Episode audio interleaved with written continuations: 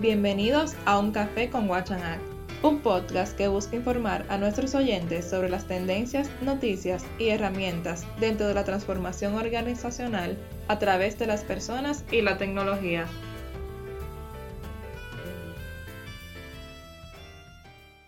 Hoy, en Un Café con Watchanat, se encuentra con nosotros Javier Esteban Guzón, director de tecnología de Watchanat quien nos va a explicar por qué la virtualización es una herramienta que permite hacer cosas. Hola Javier, un placer contar contigo en el día de hoy. ¿Cómo estás? Muy bien, encantado de compartir este momento con vosotros. Qué bueno, me alegro. Para empezar en el día de hoy, ¿puedes comentarnos qué es la virtualización de datos? Pues sí, mira, la virtualización de datos eh, casi mejor te voy a explicar lo que no es, Para que se pueda, se pueda interpretar mejor. Eh, habitualmente las compañías cuando se encuentran en, escenarios de integración de datos, y aquí hablo de integración, se suele encontrar con dos, posibles enfoques. El más tradicional orientado al BI, a lo que es el Business Intelligence, a la explotación de la información, al análisis, eh, suele suponer la creación de repositorios de datos, que suelen ser repositorios intermedios donde se procesa la información, se, agrega, se, estructura, se homogeneiza y se prepara para su explotación después en herramientas de, reporting o de, análisis. Ese es uno. El segundo es cuando eh, queremos comunicar eh, aplicaciones con aplicaciones, integrar aplicaciones. Eso también supone un movimiento de datos. Y ese entorno eh, supone muchas veces el desarrollo de, servicios de datos y de, y de, aplicaciones que permiten que unas aplicaciones a su vez se vean con otras. ¿Vale? Eh, gobernar esto es complejo, ¿vale? Y esto, eh, y además gobernarlo desde un punto de vista centralizado. Hay que tener en cuenta que, los datos son sensibles en algunos aspectos y no todo el mundo tiene que ver todo. Eh, no todos los departamentos deben tener acceso a la misma información, con lo cual ahí había un gap en el mercado, algo que ha venido a resolver la virtualización. La virtualización, a diferencia de estos dos escenarios anteriores, no se trata de recolectar información y ponerla en un repositorio intermedio, sino que lo que hace es conectar los diferentes orígenes de datos en tiempo real. Con esto eh, lo que conseguimos es eh, pues, muchísima más agilidad y además un aspecto que ahora yo creo que si, llega el momento eh, entraré más en detalle, que es lo que tiene que ver con la transaccionalidad. ¿Vale? Esto al final es rapidez y mucho más precisión en la información. Y sobre todo lo que decía, es conectar, no es recolectar. Muy interesante eso que mencionas, que es conectar, no recolectar. También te quería preguntar, ¿cuáles son los beneficios que obtenemos como empresas tras implementar la virtualización? Y en base a eso, ¿cuáles pasos recomiendas a seguir? Los beneficios múltiples. Eh, piensa, por un lado, que estábamos hablando de, que la información va a ser accesible en tiempo real.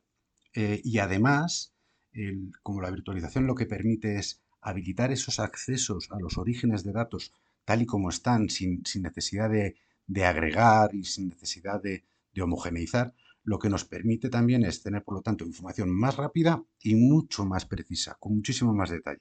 Con lo cual, las decisiones que pueden tomar en base a esos datos serán mucho más rápidas y mucho más precisas igualmente. Además de eso, eh, hay una parte muy, muy importante de costes eh, cuando hacemos proyectos de integración entre aplicaciones.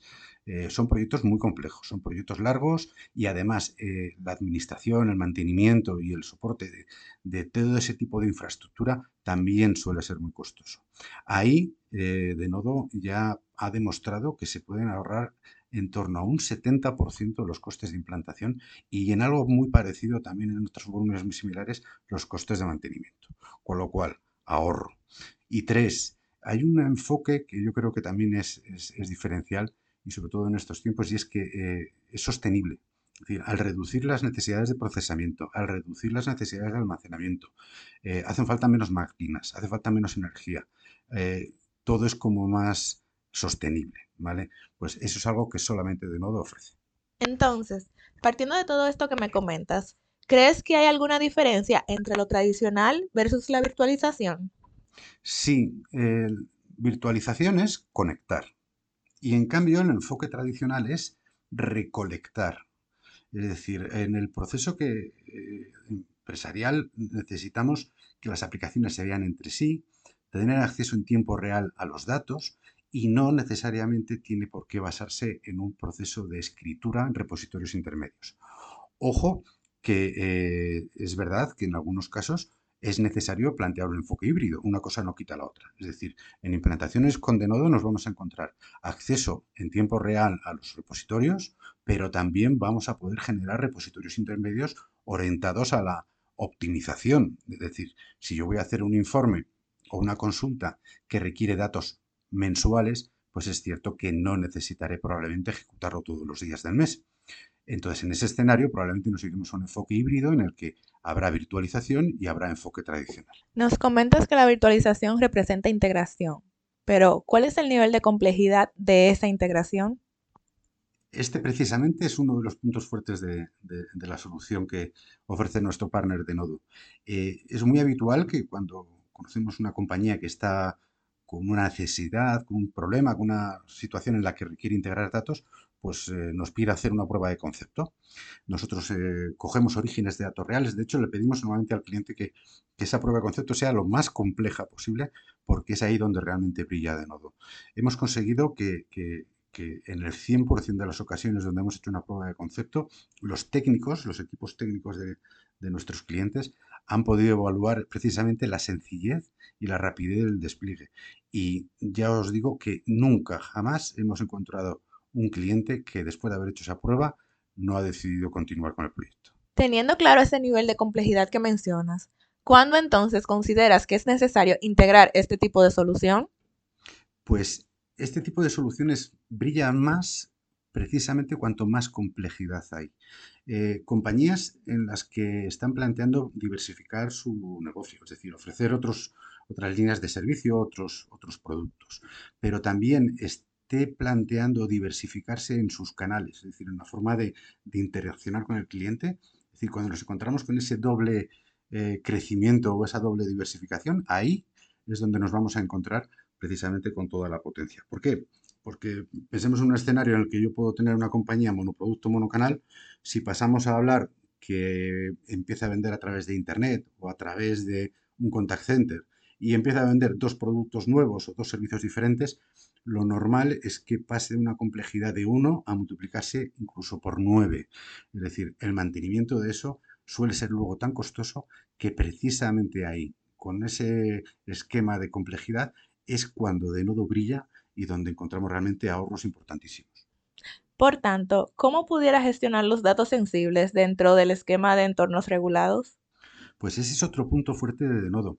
Como decía antes, eh, comentábamos que, que Denodo conecta, ¿vale? Entonces, hay una pieza de conexión, hay una pieza de gobierno, hay un motor donde eh, hay un administrador que puede decidir qué información fluye de uno a otro de los hilos, de uno a otro de los orígenes, y también puede filtrar y puede establecer las políticas que eh, decide la compañía, pues por ejemplo en un entorno regulado, a mí se me viene a la cabeza pues eh, temas de salud o temas de RGPD, que son muy fáciles de administrar precisamente porque está todo en un solo punto centralizado. Está totalmente claro que Denodo representa una solución eficaz para la virtualización de datos.